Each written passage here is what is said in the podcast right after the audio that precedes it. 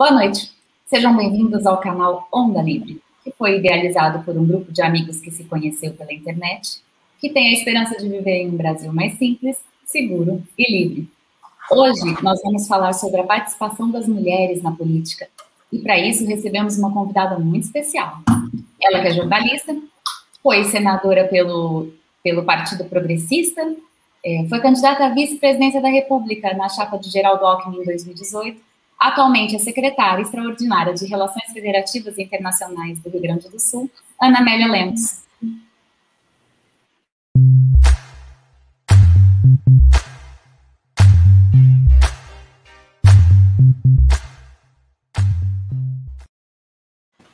Boa noite, Ana Amélia, seja muito bem-vinda. Obrigada, Letícia, pelo convite amável, a doutora Ana, minha xará, muito obrigada pela gentileza deste uhum. encontro que vai discutir um tema que é muito comum, recorrente, no meu caso. Boa noite, Ana. Boa noite, boa noite, obrigada, Letícia, por estar aqui. Boa noite, a senadora, por ter aceitado tão gentilmente o nosso convite. É, a nosso, nosso objetivo realmente é enriquecer o debate político no Brasil, né? Então, a sua presença aqui para nós é fundamental. E já, já começo fazendo uma pergunta. Senadora, eu moro no Rio Grande do Sul há muito tempo, eu sou catarinense, mas fui vir estudar na PUC e tal, e fiquei no Rio Grande do Sul. Conheci a senhora como jornalista e era já sua fã, acompanhei seu trabalho uh, de longa data, e foi uma surpresa uh, ver que a senhora tinha deixado, ia deixar de ser jornalista para concorrer a um cargo político. É, como foi essa decisão de tomar, é, de sair de uma carreira de sucesso do jornalismo para ingressar na carreira política? Conta um pouquinho para nós. É, Ana, nós todos, como os remédios, temos prazo de validade, os alimentos também. É, na atividade que você está, em qualquer uma delas, você chega a um momento, especialmente no caso da comunicação, eu fazia, eu era é, comunicadora multimídia, rádio, jornal, televisão, é, e e eu cheguei a um ponto que eu já repeti as perguntas e já sabia as respostas. Quando o jornalismo chega nesse ponto, já ele perde a graça, ele, porque a, a grande, digamos, o grande atrativo do jornalista é cada hora, a cada minuto as coisas mudarem. E quando você começa a repetir aquele, aquela mesma rotina, aquela mesma agenda, ele perdeu a graça. Eu, eu tenho muito, eu sou de um signo muito é, de muita, muita atividade, eu sou do signo de Ares, e esse signo é determinado pela disposição de trabalhar. Eu, eu gosto de trabalhar, o trabalho me faz muito bem.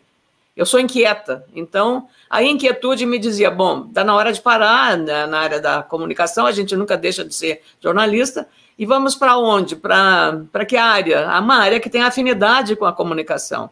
É, e, a, a, e, a, política sempre era uma tentação. Muitos anos, dez anos antes de eu ter saído, vários partidos me convidavam para me filiar e ser candidato.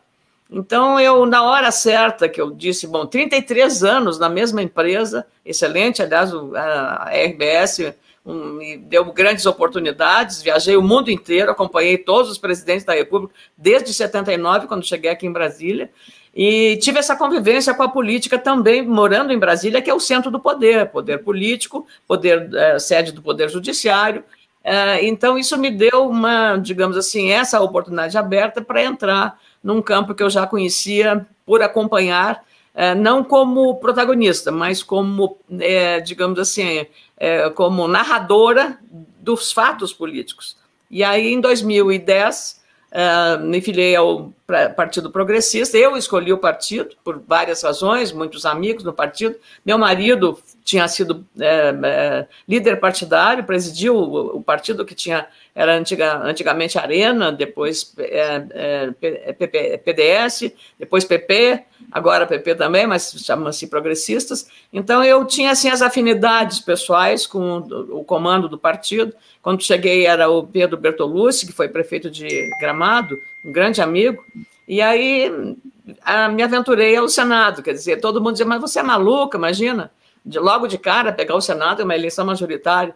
Pois eu fiz na eleição 3 milhões e 400 mil votos em 2010. Naquele, naquele ano, o meu partido, o tamanho do meu partido, o partido em si, porque se mede pela eleição proporcional, era 800 mil votos.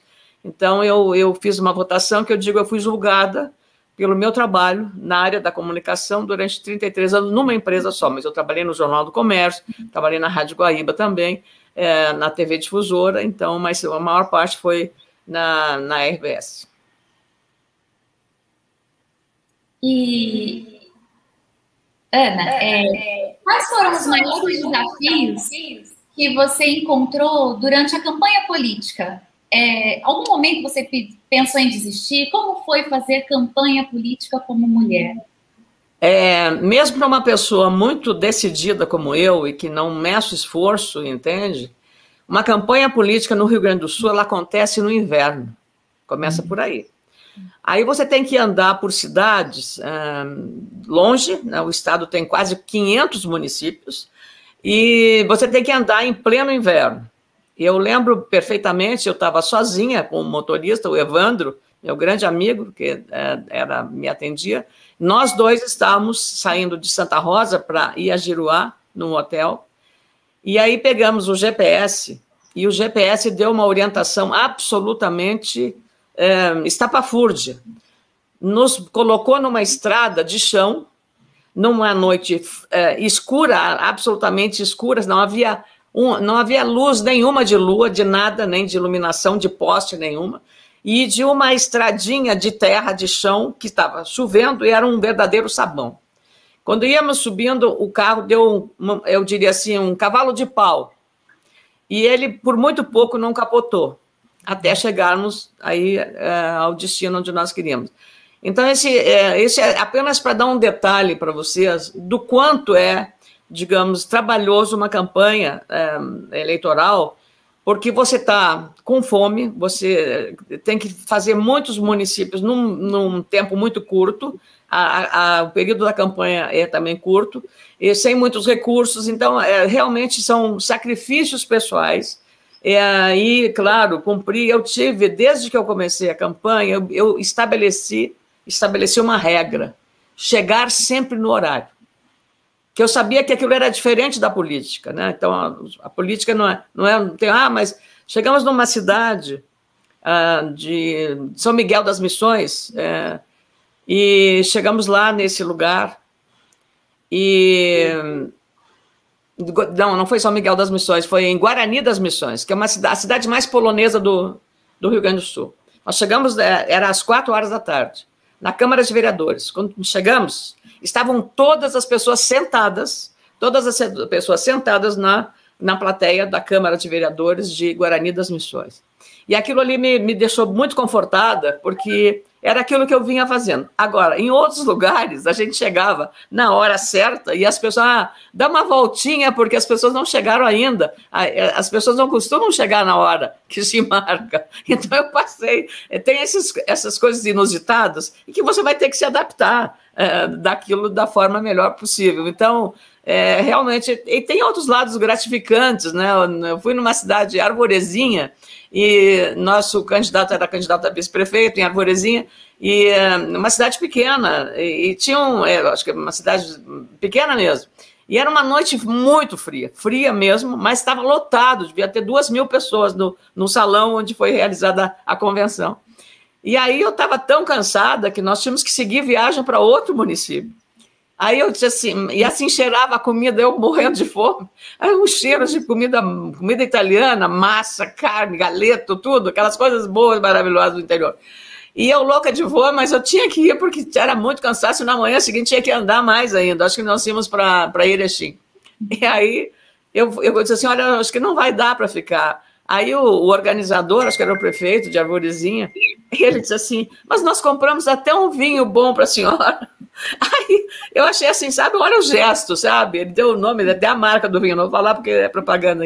Ele, aí eu achei assim aquilo tão doce, tão gentil, então tá, eu vou ficar. Aí, aí fiquei, comi, a comida estava maravilhosa, matei a fome também, o vinho que ele tinha comprado. Então, é, é assim, é, é uma carga emocional muito grande. As pessoas se aproximam da gente com muito afeto.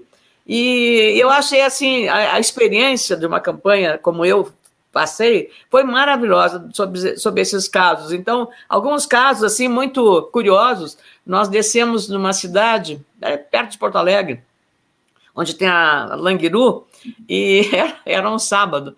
E ali, para poder fazer vários, já estava assim no final da campanha, para fazer vários municípios, nós chegamos de helicóptero. E aí, o helicóptero parava no centro da cidade, bem no centro da cidade, e tinha um colégio, um seminário, e tinha um morrinho e as pessoas ficavam tudo lá. Imagina um helicóptero descendo ali. A criançada, então, era uma festa. E o piloto, é, comandante Assis, até teve um acidente com ele, ele perdeu um braço e continuou pilotando. Perdeu um braço num acidente de ônibus. Agora veja como é incrível a vida, né? E aí ele ficava cuidando do helicóptero ali naquele negócio. E, mas era um sábado, eu me lembro, era um sábado, tava, e aquele dia casualmente estava muito quente, mas quente mesmo.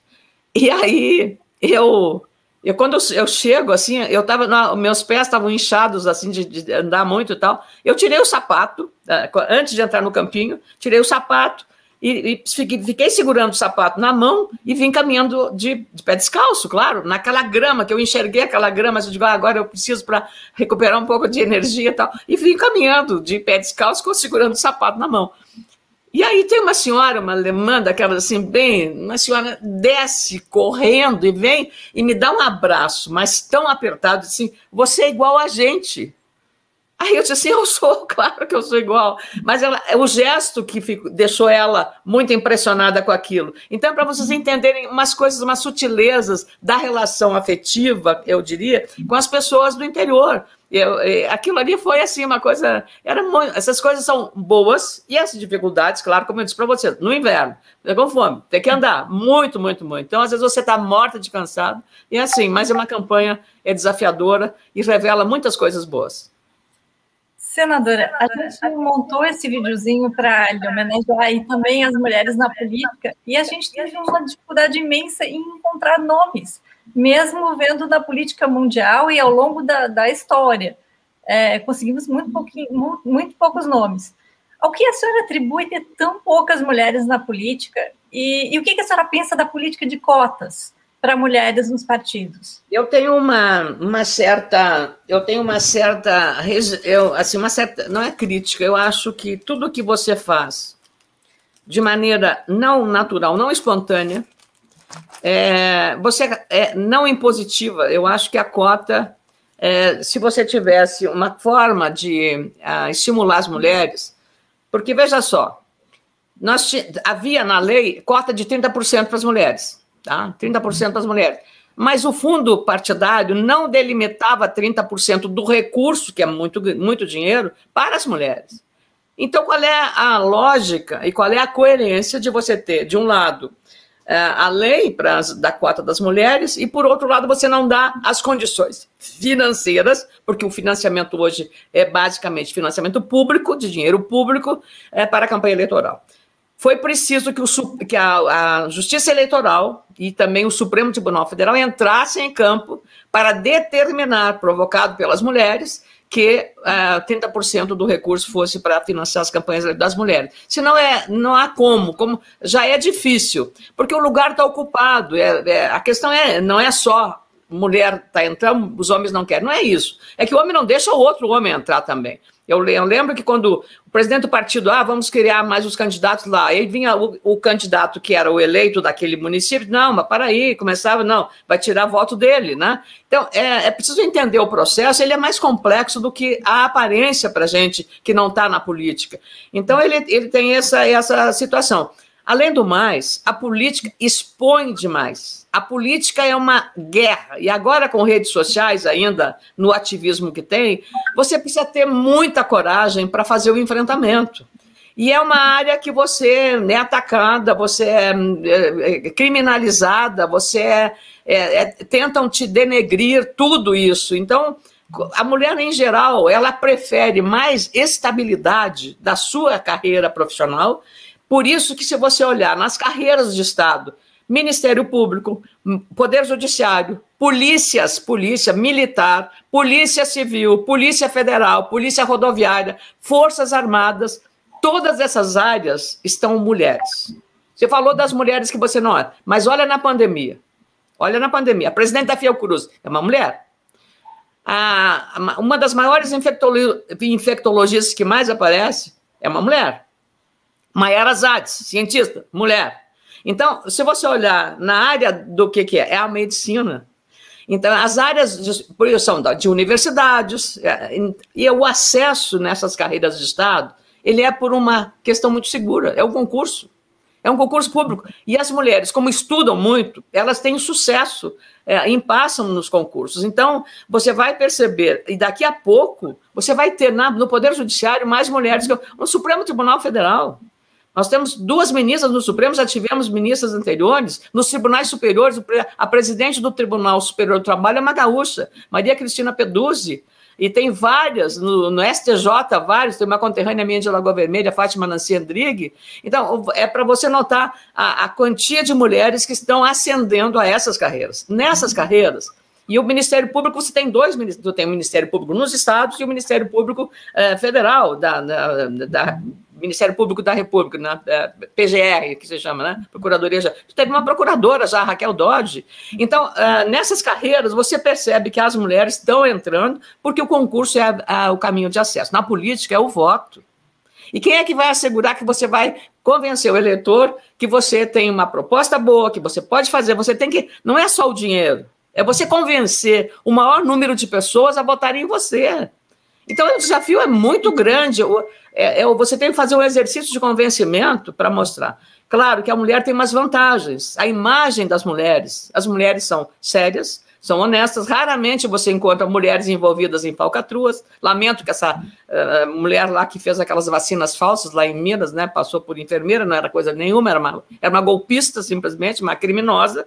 Né? Mas, eh, de um modo geral, na política, a imagem das mulheres, você postou ali a Simone Tebet, a presidente da Comissão de Relações Exteriores é a Cátia Abreu, então, você tem é, vice-presidente da, da, da, Câmara, já teve vice-presidente, a Rose de Freitas. Nós não tivemos ainda a presidente, a coitada a Simone, foi atropelada pelos homens, né? A Simone Tebet, que eu achava que seria uma grande presidente nesse momento para o Senado Federal, mas foi atropelada. Aí é aquela questão, né? Então, o próprio partido dela tirou, um, né, tirou o, o tapete da, da, da Simone. Mas a política é assim, então por isso que você tem que fazer enfrentamento muito, muito, muito para exatamente esse embate que é muito, digamos, muito forte é, para você uhum. enfrentar e precisa ter muito respeito, eu sempre tive, eu, eu, eu tenho muita dificuldade de conviver com extremos. É, para mim, é, a, a, a, extrema esquerda e a extrema direita são irmãos siameses, iguais na forma de agir, são iguais. A ideologia só muda a ideologia, eu eu penso isso, eu penso aquilo. Mas do ponto de vista da ação, é, é igualzinho. É sempre destruir o adversário, é sempre acabar com o adversário, é sempre é, fazer tudo que for possível. Nem, fake news, meter fake news. Né? Foi o que eu fiz, eu fui vítima em 2014, candidato ao governo do Estado, estava ganhando no primeiro turno, e o PT, do senhor Tarso Genro, veio dizer que eu tinha omitido uma, um bem é, meu, da minha declaração de renda. Ora, eu, eu tinha ficado viúvo, o bem maior que eu tinha era o marido, que eu tinha perdido, que tinha morrido, na, no 27 dia que eu assumi o mandato. Eu era, eu era inventariante e dividia a, a, herança com duas filhas do primeiro casamento do meu marido, e eu não poderia colocar na minha declaração como patrimônio meu enquanto não tivesse havido a partilha final. distribuir os bens para as outras herdeiras. Eu não podia fazer isso. Se eu tivesse feito isso, eu estaria fazendo uma, uma coisa ilegal. Estaria roubando o que não era meu. Então, é isso aí. É isso eles repetiam, repetiam, repetiam. E aí, o que, que aconteceu foi isso. Então, é, essas coisas acontecem. A política é, tem essas coisas, né? Aí, depois, veio o impeachment, veio tudo, tudo mais, e eu estava no Senado. Aí eu pude mostrar o meu trabalho e a forma como eu, eu fiz o enfrentamento. Então, eu acho que assim, eu, eu digo, Ana e Letícia, os oito anos de Senado me ensinaram muito mais do que meus 40 anos como jornalista, para o bem e para o mal. Isso que a senhora trabalhava, trabalhava em Brasília, já política, né? Conhecia é, bem, é, no meio deles. Tanto que quando, é. cheguei no, é, quando eu cheguei no Senado, eh, todos diziam, ah, eu gostava muito de ser entrevistado por você, porque, eh, assim, eh, todos que estavam lá, muitos, quando cheguei, tinham três ex-presidentes da República, né? É, o presidente Sarney, que presidiu o Senado, foi eleito, é, o, o, Fernando Collor e o Itamar Franco, né? Então, o Senado é uma casa, é a casa da República, a casa da Federação, é, são 81 senadores, né? Quando eu cheguei, tinha, era 12% de mulheres. Na, já era mais no Senado, mais mulheres do que na Câmara, que não tinha nem 10% na Câmara em 2010, quando na eleição. E agora tem mais, deve estar 15%, já tem bem mais mulheres na, na, na composição do Senado e também na Câmara Federal. Isso é bom, mas isso é um passo, né, um passo que vai sendo dado. Mas eu repito, a área política ela é muito instável e, a, e, a, e o sucesso depende de, de vários fatores, não é só o dinheiro, é de você convencer o eleitor de que você é uma pessoa que está habilitada para ser. Porque a política também, e aí outra coisa, as pessoas colocam a sociedade, todo mundo na mesma vala comum. Isso é uma injustiça. Uma injustiça, concordo. Não é? é. Ana, é, como foi conciliar a carreira política com as demandas familiares? Como é eu que sou viúva, é, eu sou viúva, eu sou a filha mais velha de, de nove irmãos, né? nasci em Lagoa Vermelha, e como eu, quando eu era, digamos, é, criança, adolescente, eu, eu cuidava dos meus irmãos. Então, eu digo assim, eu exerci precocemente a maternidade, porque imagina, nove irmãos, né? É muita gente, né? Então, eu não, assim, na minha atividade eu tinha uma, uma carga de trabalho muito grande, e eu achava sempre assim, nossa, não quero deixar um filho é, para terceiros cuidarem, né? Então, eu não tive, é, digamos, o, o desejo, vontade de lutar. Acho, eu tenho uma relação fantástica com crianças, tenho uma relação, tenho amigos de quatro anos de idade, nós conversamos, meus amigos de quatro anos de idade. Então, eu tenho essa relação com os meus sobrinhos, com os sobrinhos netos hoje. E, então, mas eu, viúva, é, quando você tem um marido, eu sempre fui, gosto de cuidar da casa, gosto de ter tudo arrumado.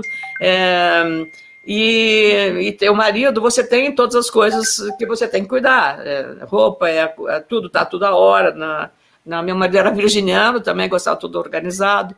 Eu também sou organizado. É, quando eu perdi o meu marido, eu casei com o Senado.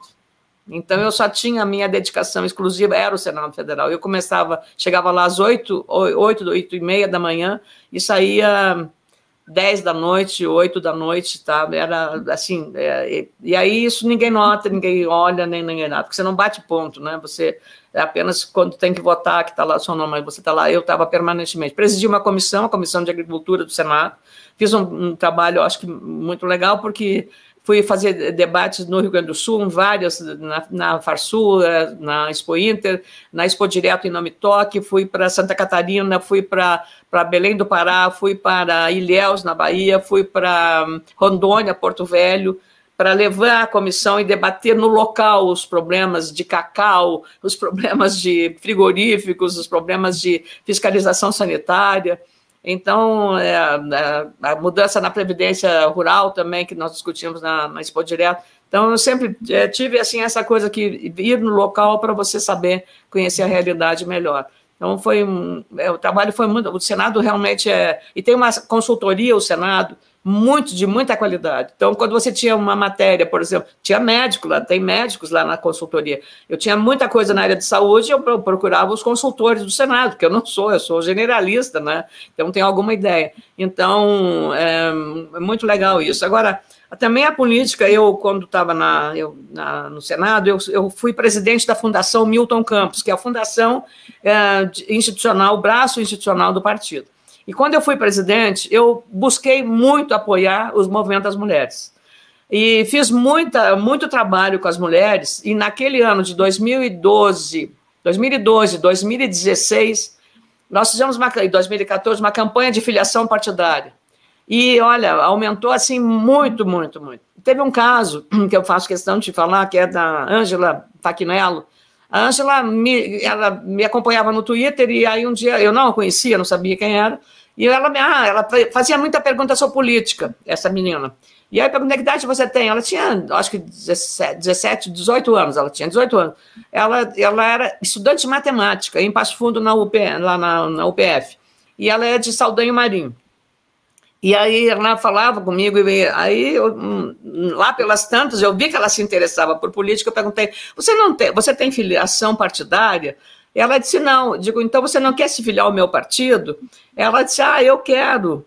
Bom, resultado, ela, eu, eu fui, abonei a, a, a filiação dela, foi numa cerimônia lá em Passo Fundo, a Ângela Faquinella, e aí ela, ela se elegeu vereadora na eleição, foi a mais votada vereadora, depois foi secretária, é uma menina, é uma jovem ainda, então eu, eu tenho orgulho assim de ver de mulheres uh, que trabalharam, tem prefeita Helena Hermani lá de Santa Cruz, essa já é muito experiente, já tinha uh, toda a família de políticos, se elegeu muito bem agora na eleição, fui lá ajudá-la também.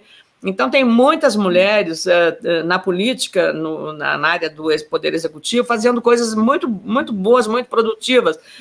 tem uma, a, a, a Tânia, de dois irmãos, a Tânia é uma mulher negra, é uma enfermeira, e é, dois irmãos, se vocês conhecem, dois irmãos é uma cidade de, de imigração alemã. Então, imaginem, né?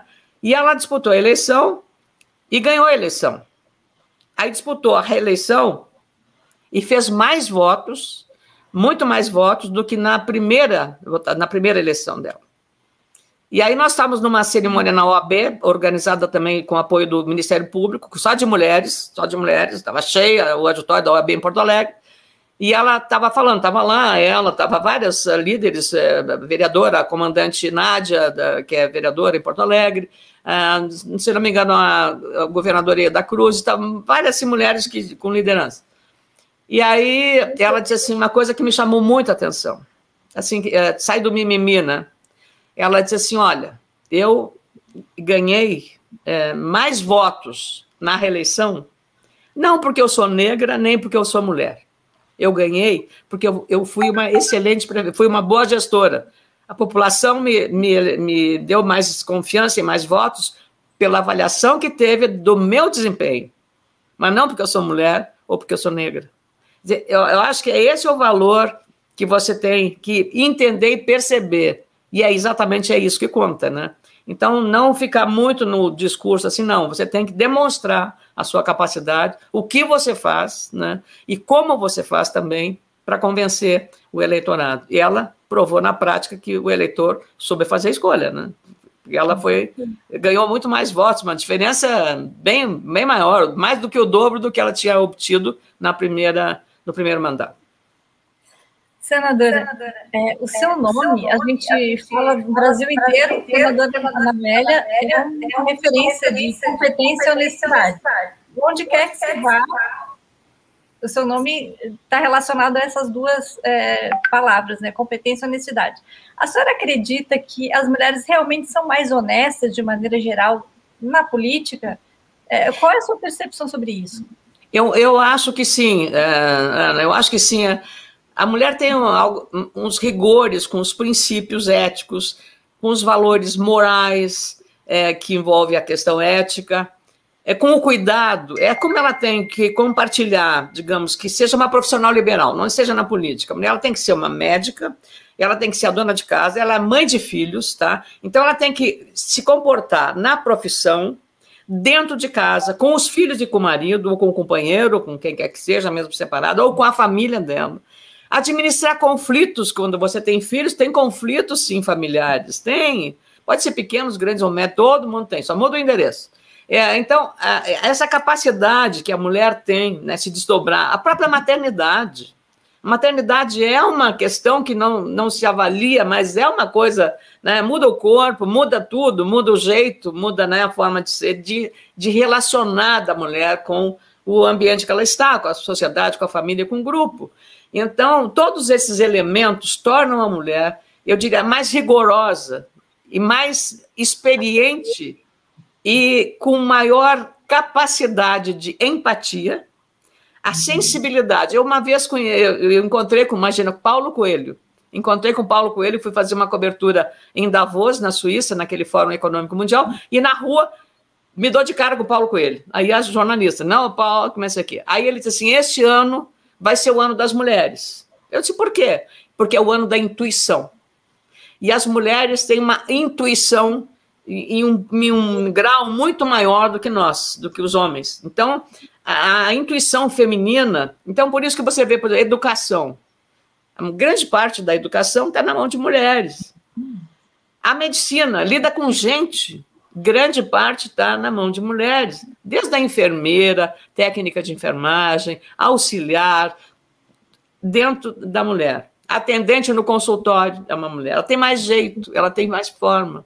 Ela é ah, né? Então, é, é, essa forma de. A, a cabeleireira, a, a, manicure, ela é uma psicóloga, porque ela fica ouvindo as coisas, e quanto mais habilidade ela tiver, ela está ali ouvindo é, dramas, coisas. É, é, essa coisa que a mulher tem, né? ela de ouvir e de ajudar. Né? Então, essa. Eu acho que todas essas habilidades é, nos, nos dá, no, no, essas habilidades nos dão essa imagem né, de fora para sobre as mulheres, especialmente na área política, né? Porque é a área mais eh, sensível que tem, né? Então, tivemos mulheres que foram mal sucedidas, mas aí não por nada. Foi a Zélia Cardoso de Mello, a primeira, né? Foi a primeira mulher que teve uma posição extraordinária, até vocês não se lembram, não eram nem nascidas, não eu lembro, acho. Lembro, nossa, não lembro. Zélia Cardoso de Mello. É, depois, é, a, a, própria presidente Dilma, né? quer dizer, a primeira mulher presidente da República. Nós tivemos, em 200 anos de história, da primeira mulher presidente da Assembleia, da Federação 100 anos de história, a primeira mulher, Simone, Simone Leite.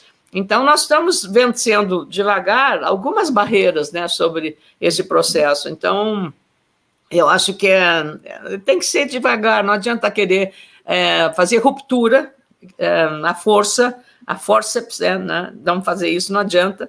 Eu acho que tem que ser devagar. E um convencimento. Nesse dia que eu falei das mulheres em Porto Alegre, na OAB, é, era plateia só, a maior parte só tinha dois ou três homens, lotado plateia.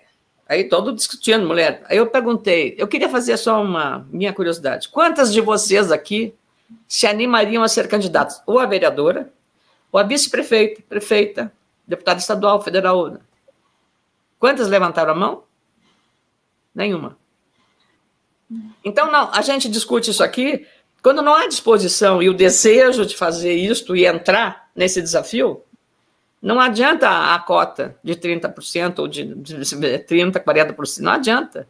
A mulher não quer, então não adianta forçar, né? Aquela história, né? Você tem que ser uma coisa de escolha, né? E não é fácil fazer escolha na, na política, né? Então, tomar decisões, elas sempre terão reflexo sobre a vida das pessoas, né? Então, uma lei que você faça também.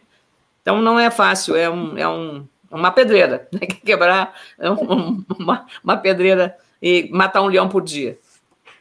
É. Ana, é, e vamos falar um pouco sobre machismo.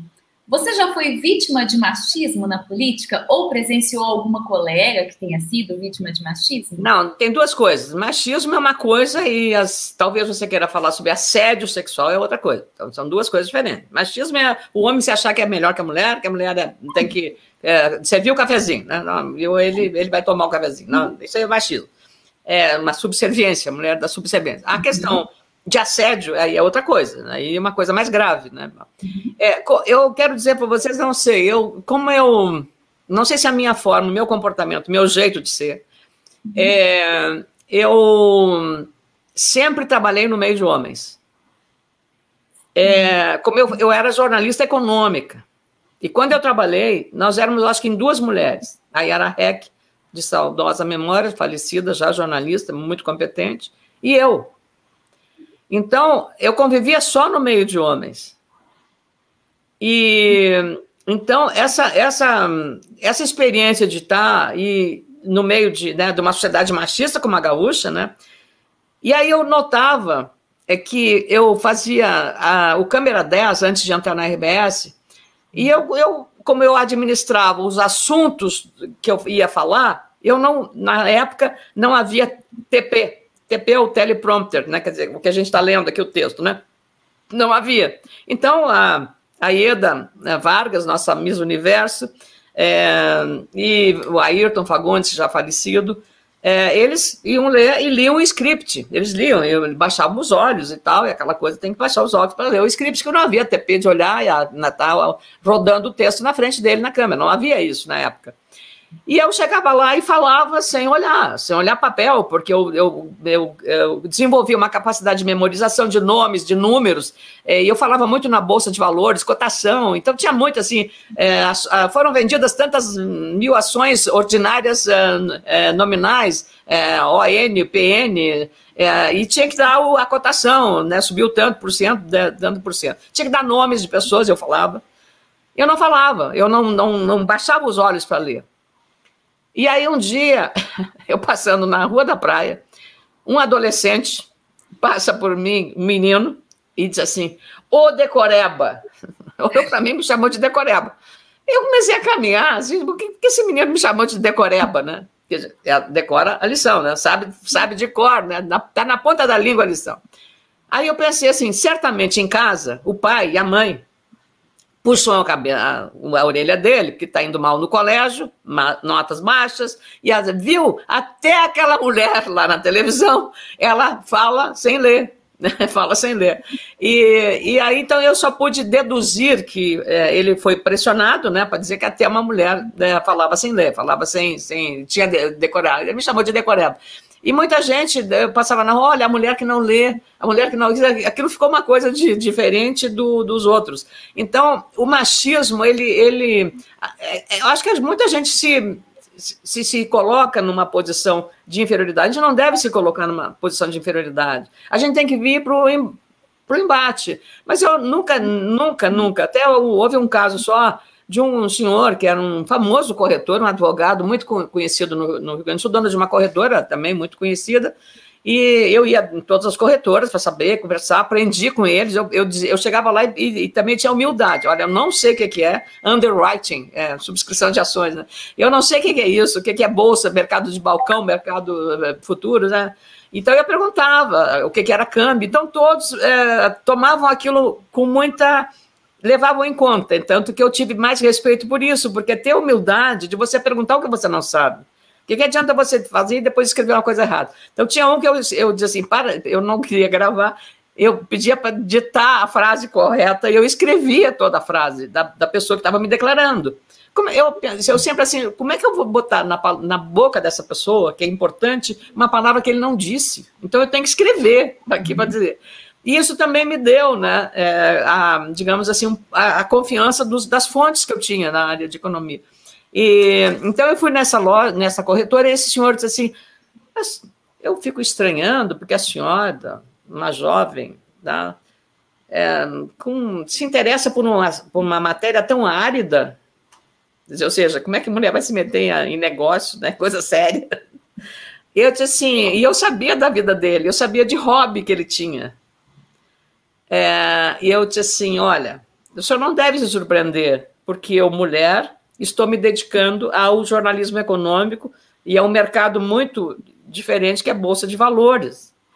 Porque o senhor é um corretor que lida com isso, né, esse mercado, e o senhor, nas horas vagas, tem um hobby que poderia ser chamado de muito feminino, é fazer perfumes. O senhor faz perfumes nas horas vagas.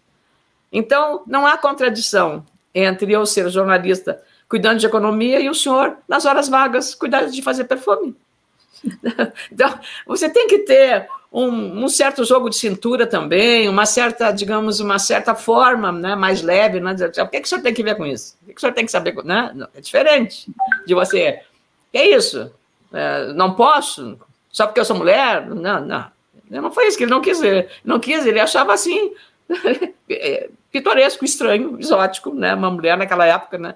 Uh, se meter nessas coisas, né? Então, hoje a gente tem, né? Caminhoneiras, mulheres caminhoneiras, né? Uhum. Fazem muito sucesso, né? Então, a gente não pode duvidar da capacidade das mulheres. Basta querer fazer as coisas, se ela tiver vontade.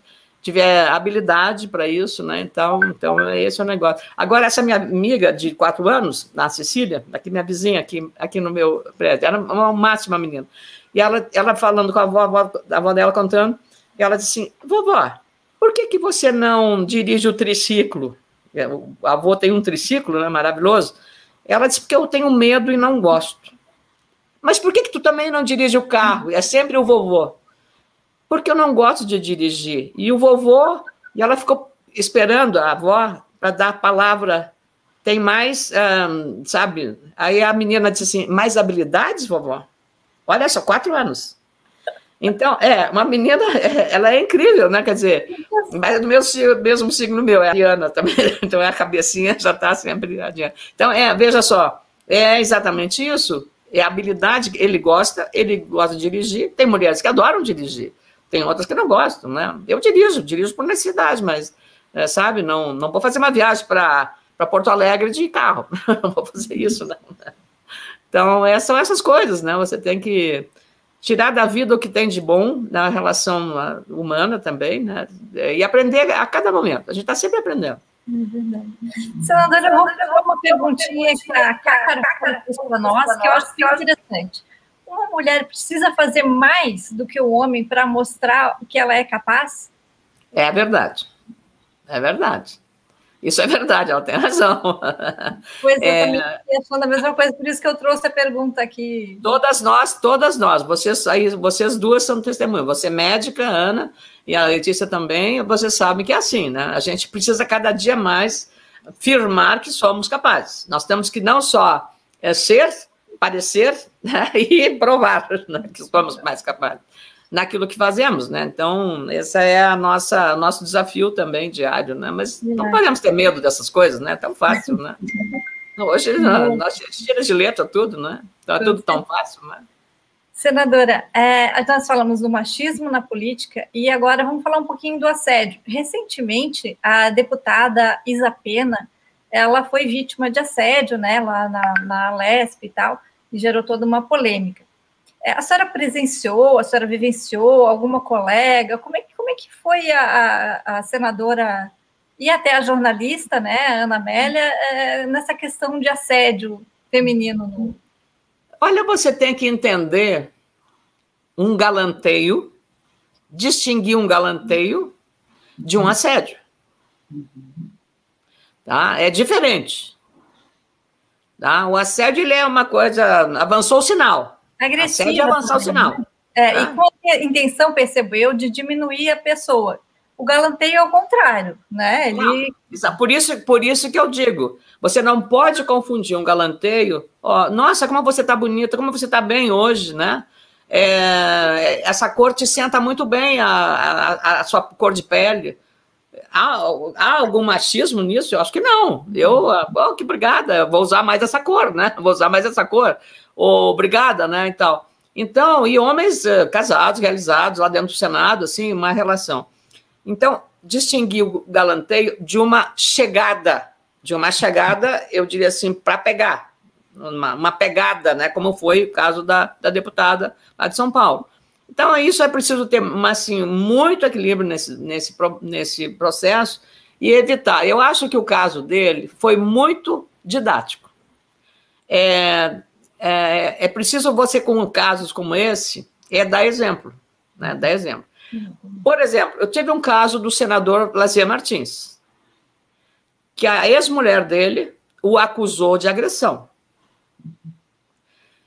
E eu conheço o senador e jamais ele tem filhas mulheres, ele foi casado, e jamais o lazer, enquanto eu conheço, um gesto de agressão às mulheres. Aí várias mulheres foram lá pedir um, para ir para o Conselho de Ética. E queriam que eu assinasse uma, uma, uma, um documento contra o senador. Agora, veja, no meu caso era muito complicado. Sendo gaúcha? eu sou gaúcha de um outro partido e poderia aparecer uma revanche ali. Eu jamais poderia cometer injustiça. Só que, como eu sabia também, você precisa ter informação. Tinha ali um senador, um senador, agora citado, que eu não vou citar, que tinha um caso investigado pela polícia do estado dele, lá na região norte, que havia. Era um caso de uma adolescente, uma namorada, que ele tinha violentado ou agredido, ou sei lá o quê. Panos quentes, ninguém falou. E tinha um outro caso de uma figura muito conhecida também, que eu não vou citar, que era um suplente de senador do estado do Amazonas, estado que uma senadora tinha liderado, e que também nem ela tinha feito, porque esse suplente tinha, era uma pessoa muito conhecida e até ajudava certamente alguma campanha dela eleitoral e tal. Eu disse, ah, então é o seguinte, pão, pão, queijo, queijo. A regra tem que ser a mesma para todos. Ou os outros dois que estão envolvidos com casos análogos entram, ou nenhum entra. E no caso específico do lazer, e eu, eu olha, é, tinha, eu ali naquele momento eu estava no fio da navalha. Porque às vezes, é, quando você entra no coletivo, ah, mas poxa, na Amélia contra as mulheres, não era isso, era isso, a injustiça. Porque a mulher criou uma situação, tanto que ele foi absolvido, foi, foi arquivado o processo, havia testemunhas, ex-marido da, da, mulher, inclusive o ex-marido foi, é, foi é, testemunhar a favor dele, dizendo também que ele tinha sido vítima dessas coisas. Então, é, eu acho que a, naquele momento, a família dele, até hoje me, me trata assim, eu não podia fazer diferente, né? não podia fazer. Sob o risco, claro, todo mundo lá, pô, Ana Mary e tal, eu não quero saber. Eu não posso cometer injustiça, né? Só porque é uma mulher, mas se ela está errada, porque por, pelo fato de ser mulher eu tenho que ser uh, aliada ou defendê-la, não. Se ela fez uma coisa errada. Agora, essa, essa mãe, essa menina, a Monique, essa da, né, fez uma coisa errada, agora, ah, mas é uhum. mulher, não sei o que, não, não dá não para fazer isso. Não, você não pode, tem que pagar o que. As coisas, as coisas têm que ser. Eu digo, eu sempre dizia no Senado, a minha régua moral é uma só. É para o inimigo e é para o amigo. É a mesma coisa. Então, eu acho que esses princípios a gente não pode arredar pé. Na hora que você opera com a exceção, você violenta a regra. É, senadora, eu gostaria de saber que mensagem a senhora deixa para as mulheres que pensam em ingressar no meio político. Coragem, muita coragem, muita vontade de. Um exercício muito grande de se comunicar com, a, com o eleitorado, que é isso que é o mais importante, né? Comunicar. Encontrar os caminhos, redes sociais, hoje é um, é um veículo poderosíssimo, né? Fazer bem isso. E estabelecer uma plataforma de o que, que você quer fazer Deixar claro isso, tá? Deixar, não precisa botar no cartório, não precisa fazer nada. Não adianta botar em cartório. Isso é muita demagogia, eu acho. É, uhum. olha, eu, eu me proponho a fazer isto. E vou executar isso que está no meu alcance. E à medida que eu for executando, vou dando satisfação ao eleitorado. Se vocês quiserem isto, ou se acharem que eu posso fazer mais alguma outra coisa que não está incluído nesses pontos aqui que eu vou me comprometer, me digam o que vocês acham importante é, incluir neles e vou também assumir como plataforma de mandato, né, plataforma de mandato. E uma avaliação também periódica sobre isso, tá, para fazer. Eu sempre fui, sempre fui avaliada é, como influente no Senado, na, na, mulher também, porque ela destacava muito, e na produtividade, eu, eu acho que pode, pode alguém ter trabalhado tanto quanto eu, mas não mais. E produtividade, quantas leis eu fiz, as leis minhas aprovadas que estão em vigor na área econômica, e não é fácil você aprovar uma lei, não é. Uma lei que nasce no Senado tem que passar por todas as comissões do Senado, tem que ir para a Câmara e passar em todas as comissões. E quando você tem conflito de interesse numa lei, como eu tive na questão dos planos de saúde, é, para dar direito ao portador de câncer a ter a, a, a, direito à quimioterapia oral, é, é, tentaram muito anular na Câmara. Eu fui lá trabalhar, pedir para os relatores e tal. Aliás, eu só quero dizer para vocês, tem umas coisas gratificantes que a gente vive na política. Tem a parte difícil que eu contei para vocês, da estrada de lá, aquela coisa toda, mas eu estava num voo, eu fui para eu tinha, eu fui para Belo Horizonte passar um final de semana com os amigos meus aqui de, de Brasília e fui para lá para Belo Horizonte. Era um sábado. E aí, eu, no avião, o, o, avião lotado, Brasília, Belo Horizonte, não era para Porto Alegre, se fosse para Porto Alegre, até eu preferia, porque aí era, na minha, era a minha base eleitoral, né? Era, era Belo Horizonte. Aí estava cheio o avião, Aí veio o, o, comissário, se ajoelhou perto de mim disse: Ah, senadora, que bom lhe ver. A senhora nem sabe, a sua lei ajudou a minha mãe, mostrou a foto da mãe dele, com toda sem cabelinho, estava com câncer, e que eles pagavam advogado para ter o medicamento do plano de saúde. Com a lei, não precisava mais pagar advogado, já, a lei já estava determinada, então não precisava recorrer à justiça para aquilo, porque já era lei. O, o, remédio quimioterápico oral para a mãe dele. Tá bom. Aí eu digo: olha que coisa boa, a gente faz a lei para atingir as pessoas, mas a gente não sabe quais pessoas foram atingidas, né? Então, quando a pessoa te conta, nossa, eu fiquei, eu fiquei encantada com aquilo.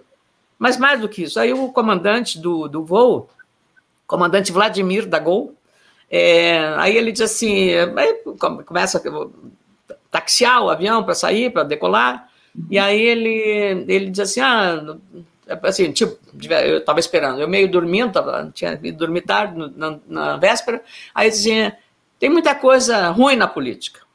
O cara não vai falar do tempo, né? Tem muita coisa ruim na política, mas também tem coisa boa. E o que é bom a gente tem que reconhecer. Existe a lei, aí deu o número da lei, olha só, no alto-falante do, do voo aquele. É, a lei 12 mil, tem mais uns quebradinhos que eu até não decorei, de 2014, é, obriga isso, isso, isso. Ah, a história toda essa de dar direito dos, dos planos de saúde pagar a quimioterapia oral para os pacientes que têm câncer. E a autora dessa lei está no nosso voo. Aí fiquei, foi, foi uma coisa assim inesperada, emocionante para mim. Aí chorei, eu chorei de Brasília até Belo Horizonte com, com, essa, com esse reconhecimento. Aí eu disse para o Aí eu disse pro, pro aí na descida, é, todo mundo, aí muitas pessoas vinham, mas nem sabiam da lei. É, foi boa porque deu visibilidade, né? Aí muitas pessoas falaram como é que é isso e tal. Eu expliquei, fui descendo, caminhando, falando. E o comandante ficou na porta, eu quero tirar uma foto com a senhora. Eu digo, eu também, eu também quero tirar uma foto contigo, né? Aí ele disse, mas deixa as pessoas, as pessoas quando saem, quando chega o voo, é, as pessoas querem sair, né? Querem, todo mundo quer sair do, do, do, do avião, né? Para te dar uma angústia, né? Quer sair, quer entrar e quer sair. Aí eu disse, vamos ficar aqui fora, no, na, na, na, na descida da, da escada do, do voo, né? É, e aí ficamos, e eu disse, ah, mas veja só como a vida é. Terça-feira, o presidente da sua empresa, da Gol, vai estar comigo, porque eu presidi uma comissão de aviação regional. E aí, o presidente da Gol tinha me pedido uma audiência, eu, eu tinha marcado. E eu vou elogiar o senhor para ele. Eu disse assim, coisa boa, então eu vou trocar, né? O senhor fez uma coisa boa para mim, eu vou fazer para o senhor. Aí tá, tá bom. Aí tirei a foto, botei, eh, postei no, no, no, minha rede social, né? Que o comandante fez isso, tá? Né? Aí quando cheguei, quando ele chegou, o, o, presidente da Gol, eu disse, olha, antes que o senhor comece a falar sobre o interesse da aviação regional, quero lhe contar o comandante Vladimir, do voo tal, tal, no sábado, assim, assim. Aí ele disse, assim, agora então eu vou lhe contar o resto da história. Nós temos o, o hashtag Voa e Gol, e o maior número de acessos foi quando nós pintamos um avião de verde e amarelo com a bandeira do Brasil na Copa do Mundo 2014, né? Foi.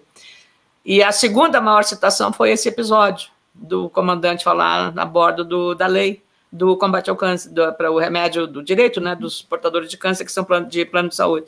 Foi a segunda vez, bom, deu, deu a segunda notícia boa sobre a repercussão é, daquele fato. Então, eu, eu fiquei realmente muito é, sensibilizada com aquela, com o gesto do, do comandante, evidentemente. Né? Então, tem muita coisa ruim na política, tem, mas tem também muita coisa boa, como essa, por exemplo. Eu vou até contar uma anedota aqui no caminho. Nós entrevistamos há pouco tempo o doutor Gilberto Natalini, ele é, foi vereador em São Paulo por muito tempo. Ah, sim, ele. né? Uhum. E ele é médico. E eu perguntei para ele, doutor Natalini, o senhor é, deixou a medicina para entrar na carreira política, assim, com, com que objetivo, como é que foi isso? E ele me disse como médico, eu posso ajudar uma pessoa de cada vez. Fazendo alguma lei, eu posso ajudar muitas pessoas, né, de, com um só projeto. Então, uh, eu acho é. que bem o que a senhora está comentando, né? Ele, Como... Eu tive com ele também, eu fiz, eu fiz a, participei de audiências com ele lá em São Paulo, na Câmara, né, na área de, é, de câncer também. Ele é muito ativo, o Natalini, muito ativo. Muito, muito legal uma pessoa muito bacana e, e, bem ilustra o que a senhora acabou de comentar conosco, né? É. é acabamos de receber também uma pergunta que eu, vai ser aqui, eu vou lhe fazer agora. O que nós devemos esperar é, para 2022? Nós queremos a, a, a, Ana Amélia como senadora, já vi aqui como governadora, já vi como presidente. Como é que vai ser o seu futuro político? devagar, devagar, devagar. É, eu acho que é, existem. É, é, pra, obrigada pela curiosidade das pessoas, obrigada também a Ana, a Letícia aos nossos uh, que estão acompanhando essa, esse bate-papo aqui, muito agradável. Hoje é domingo, né? A gente está. É muito bom isso, né? Fazer uma coisa, uma reflexão é, de pessoas que estão preocupadas com o país. E com o nosso estado também amado do nosso Rio Grande. Eu, a, existem muitos fatores para fazer tomar. Não é eu quero ser, eu quero ser. Como eu disse para vocês, eu posso querer, mas se o eleitor não quiser, não, não chego aqui. Então, quando as pessoas criticam também muito, ah, o Congresso é isso aqui. O Congresso é o retrato perfeito e acabado da sociedade. Ninguém está aqui, chegou aqui em Brasília pelas suas próprias pernas. Chega aqui porque a Letícia, a Ana e todos os outros, o nosso técnico que está operando aí, votaram no candidato para chegar aqui, seja a Câmara Federal para o Senado, ou o governador do Estado, ou para o presidente da República. Então, é, é preciso que a gente tenha em, em, digamos, em mente essa questão. E o que está no Congresso, na Câmara e no Senado, é o reflexo da sociedade. Se nós não estamos satisfeitos com o que está aqui no Senado e na Câmara, nós temos que olhar para nós mesmos e fazermos uma autocrítica. Como é que nós estamos nos comportando individualmente, como cidadãos e cidadãs? Para depois atirar pedra no Congresso. Isso aqui não é diferente da sociedade. A sociedade, de, repito para vocês, mantra. O Congresso é o retrato perfeito e acabado da sociedade. Os representantes da bancada federal do Rio Grande do Sul são o retrato da sociedade gaúcha. E não há outro caminho, é este. Na democracia é o caminho político. Para ser candidato ao Senado, Existem fatores, é, para esclarecer as pessoas que estão perguntando, e para você também, Ana, é que depende do partido que eu estou hoje, o, o Progressistas, se o candidato ao, ao, governo do Estado for do meu partido, não pode, ou não é recomendável que o candidato ao Senado seja do mesmo partido. Por quê? Porque são duas candidaturas majoritárias. E para ser um candidato com, é, digamos, disposição de vencer uma eleição, ele precisa fazer alianças com outros partidos e abrir a vaga de Senado para o outro partido que lhe dê apoio. Ele não pode ficar como de vice-governador e de senador. A questão da aliança, não existe agora aliança, coligação na área proporcional, mas apenas na área majoritária. Então, isso é um, digamos, é um, um ponto de interrogação que só vai ser, digamos, respondido na hora oportuna, para verificar o que, que é mais conveniente, tá? Então, eu não, eu não vivo da política, como grande parte dos parlamentares que estão há cinco, seis, sete, oito mandatos. Não. Eu fiz um mandato, aprendi muito no mandato.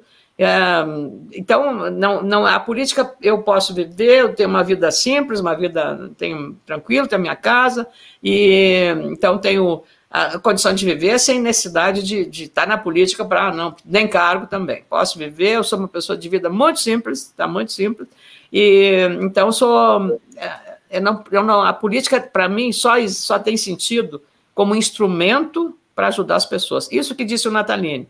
Eu posso, como pessoa, ajudar, que eu ajudo a, minha, a família da minha secretária, que tem lá no bairro, está nessa pandemia. Muita gente ajudei, muita gente. Mas eu fiz assim, meu pessoal. Tá. Agora, como legisladora, eu posso ajudar muito mais pessoas, né, com leis que sejam factíveis, que estejam dentro do orçamento e que sejam benéficas para a sociedade, não para o meu benefício, mas para os outros.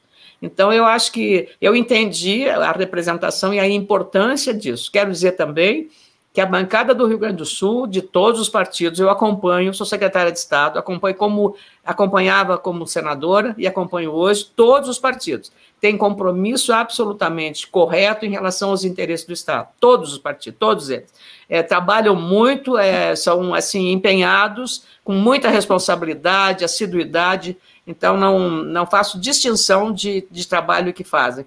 Claro, uns mais uh, têm uma atuação mais, digamos, é, de visibilidade mais em rede social, outro tem mais, outros tem mais de trabalho, outro de mais é, trabalhar mais com emendas, mas todos têm um, um compromisso de seriedade e, e, comprometimento com as questões de interesse. Muitos, até na pandemia, abriram mão de emendas que eles tinham destinado para, digamos, para uma pavimentação de uma rua na sua cidade de base eleitoral, abriram mão para o dinheiro ir para a pandemia, para o Estado, para o governo do Estado e a secretária Arita aplicar na pandemia. Eu acho que isso aí é preciso reconhecer, mas não dá visibilidade disso é, do ponto de vista da população gaúcha, mas eles fizeram, todos os, todos os partidos fizeram é, essa, digamos, destinação, e eu acho, que é preciso ser destacado. Temos orgulho da nossa bancada. Tá certo. Senadora, é, gostaríamos de agradecer muito a presença da senhora. É, esse papo foi esclarecedor, enriquecedor, porque o nosso objetivo aqui no canal é, é realmente enriquecer o debate. Eu queria pedir para você que está assistindo esse vídeo, que ainda não é inscrito no nosso canal, que se inscreva, que curta, que compartilhe, porque isso é muito importante para que a gente possa fazer um país melhor. Muito obrigada, senadora. Muito obrigada. Eu acredito, o Brasil tem jeito, sim, gente. O nosso estado é maravilhoso e o Brasil também tem jeito, tá? Muito obrigada, Ana, Ana Paula, Letícia e todos. Eu acho que foi um grande espaço, um momento muito importante. Eu, a oportunidade que me deram para expor um pouco do que eu penso, do que eu sou, é, de fato. Muito obrigada. E tenha uma gente... boa semana. Essa semana vai ser uma semana importante, né? 21 de abril, Fundação de Brasília, tantas coisas importantes. Então, uma boa semana para todos. Obrigada. Obrigada, senadora.